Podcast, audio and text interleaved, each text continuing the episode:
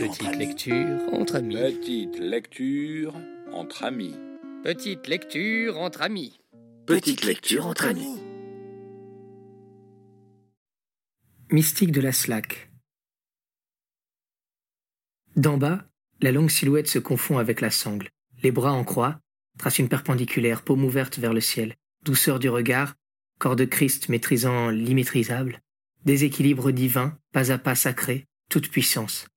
Dans nos vies de doute, s'il existait une certitude, c'est cette insoutenable légèreté de l'être. Notre envie à tous de flotter dans les nuages. Et si le dieu de la Highland existait Peut-être s'appellerait-il Nathan Paulin Nous l'avons rencontré, parlé pour mieux mettre en confiance le terrien timide, humble, discret, puis nous lui avons décortiqué le cortex, pour savoir ce que ça fait de marcher sur l'air.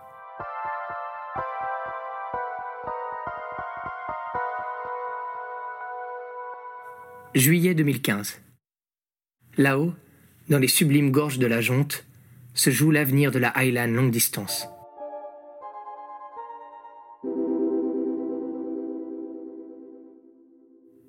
Là-haut, l'ambiance n'est que silence, concentration, rapace et lumière rasante sur les falaises un peu grises. Seuls quelques connaisseurs sont montés voir les rois du vide, qui ont l'air de ne marcher sur rien, à cent mètres de haut. La sangle est si longue qu'on la perd de vue.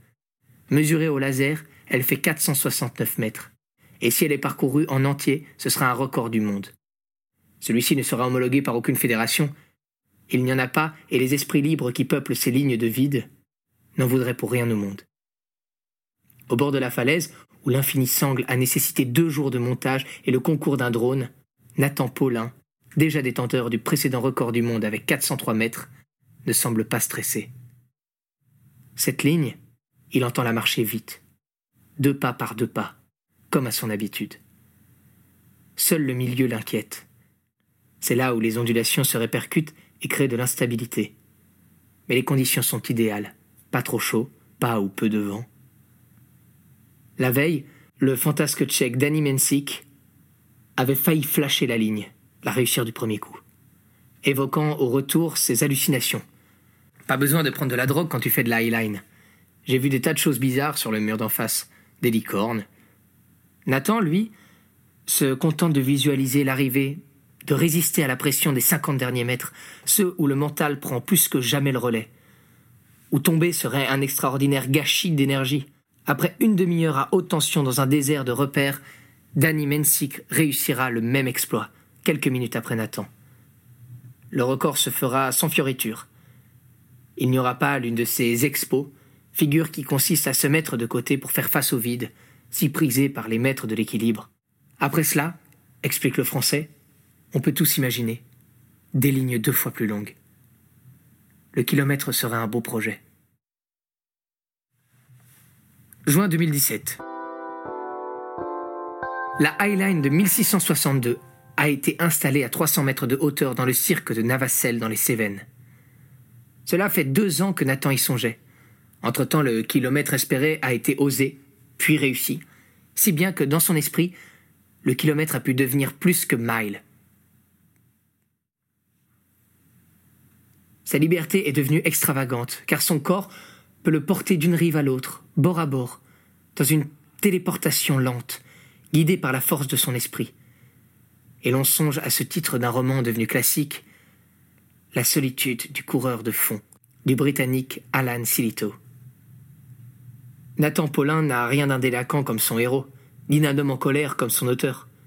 Mais il se rebelle en légèreté, enlève ses habits lourds, puis pose à pas de velours son statut d'homme libre, pour qui, malgré les records, la performance est secondaire au regard de ses émotions pures, du bonheur, du sentiment d'absolu que ce fil ténu lui procure. Que ressent-il donc là-haut, dans son cerveau? Mars 2018.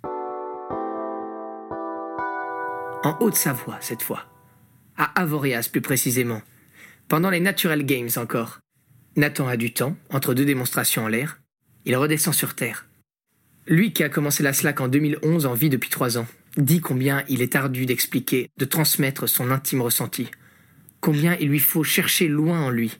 À Navacelle, on se demandait comment marchait ce I sur un S immense pour en arriver au statut envié d'Homo Ailinus, qui flirte avec l'absence. Aujourd'hui, tenter de déchiffrer ce théorème complexe, et comme l'a fait avant nous Jean-Philippe Lachaud, chercheur en neurosciences à l'INSERM et auteur du cerveau funambule, nous échoua.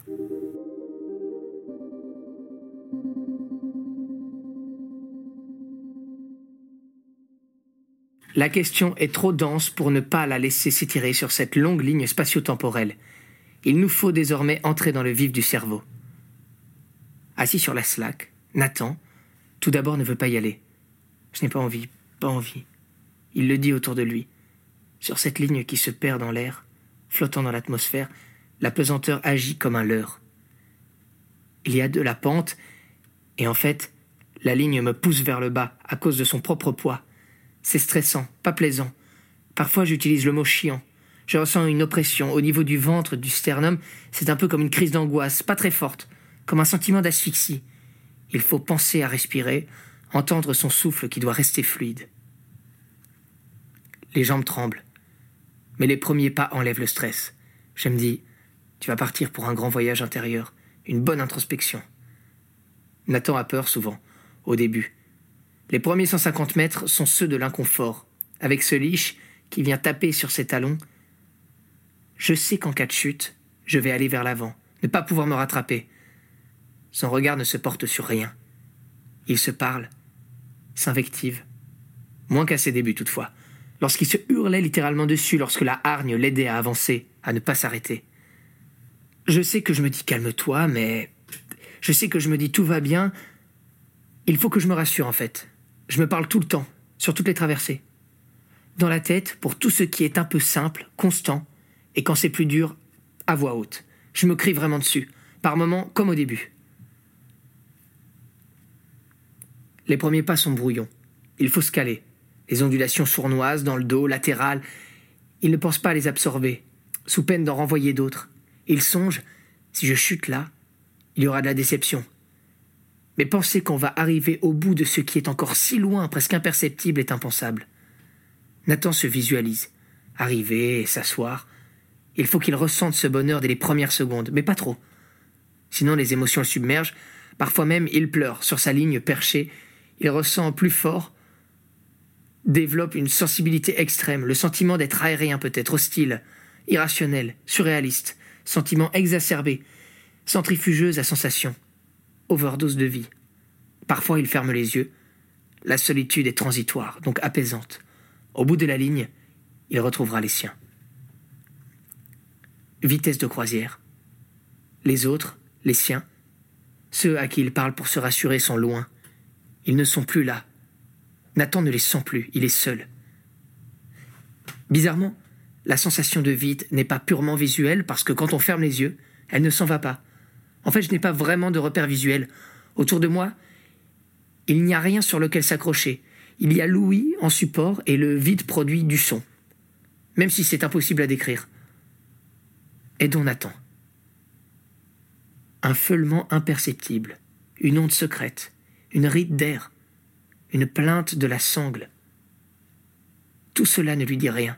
Il faut nous-mêmes l'imaginer, se voir à notre tour, se voir enfant, funambule, sur une rambarde, sur un tronc d'arbre, et peut-être pleurer, nous aussi, sur notre équilibre à jamais perdu. L'inclinaison de la sangle a changé. Après cent mètres, la lente glissade devient acceptable et plus tranquille. Nathan regarde en face. Rien de spécial. Je ne me focalise pas sur une seule chose. Je puis suivre du regard ce vautour. Plus tard, les ondulations deviennent plus fortes. Il faut se réconforter alors que l'on marchait mieux, plus vite, annihiler, bloquer l'idée de chute quand on vient de risquer de tomber à cause d'un pas de côté. Une fraction de seconde et tout peut déraper, craquer dans la tête. Le pilote automatique est soudain déréglé, il faut alors se remettre dans cet état de transe où il serait intéressant de barder l'eyeliner de capteur. Y verrait-on le rythme cérébral au diapason du cœur? Il faut revenir dans la maîtrise, multiplier les pensées positives, les accroches bienveillantes, alpaguer les gens qu'on aime, les épingler dans ses pensées, ne plus les lâcher. Aller parfois jusqu'à l'hallucination quand il y a trop de pression. Comme voir sa grand-mère récemment disparue dans le ciel de Chine. Avoir aussi parfois une déformation de la vision. Tout se met soudain à tourner autour de moi. Ça me donne presque le vertige. Il faut se focaliser à nouveau, sentir les indices venant de la ligne qui prend tel angle à cause du vent. Le froid, le vent et la pluie ne sont pas pour Nathan des facteurs aggravants. Dans sa bulle ouverte, yogi méditant en mouvement, Nathan ne se sent jamais aussi vivant que lorsqu'il en perçoit sur son corps les conséquences. L'eau qui coule sur moi décuple mes sensations. Je ne ressens pas les éléments comme des ennemis, au contraire, ils enrichissent ma traversée. La sangle est mon seul et total moyen d'expression. Je peux danser sur elle, faire des choses que je ne ferais pas à terre. Hors sol. Arrivé très près, Nathan aurait la tentation d'accélérer, de lâcher ce flot, ce rythme construit dans cet édifice fragile et invisible. Un corps d'humain sans ailes, dans une posture d'oiseau, à qui aurait poussé des bras. Garder la mémoire de l'état d'avant, qu'avant tout était bien, lorsqu'étanche au fracas du silence et des souffles, il crevait l'air d'une foulée décidée, déliée, deux pieds plumes sur un fil. Équilibrer le déséquilibre, ne pas compromettre, gâcher ce que l'on tient, ce que l'on a tenu et ce que l'on espère tenir. Ce creux à traverser, cette surface floue, inconsistante à conquérir. Pourtant, à la fin, il n'y a plus de fluidité. La fin est toujours saccadée, hachée, difficile, et il faut se forcer à continuer. Les ondulations de la slack reviennent, clac, clac, clac. On songe à être très prudent, sans se crisper. C'est dur car on est très fatigué, le sang afflue, les jambes tremblent, le souffle est court. On y est pourtant. Nathan s'assoit. Revient soudain dans une troisième dimension lesté de repères terriens, verticalité des falaises, horizontalité du sol. Rupture heureuse de retrouver la chair après le vide. Heureux d'être passé par tous ces indicibles états, mais états de grâce pour sûr. De les avoir vécus dans un présent d'une intensité folle, d'avoir été cet autre un instant, âme en transit dans un espace-temps différent. Au début, il y a l'espoir. Au milieu, le doute. À la fin, la peur à dompter, résume-t-il. Le sentiment d'accomplissement est absolu car tu as été, de bout en bout, dans le doute comme dans le flot, le maître du jeu.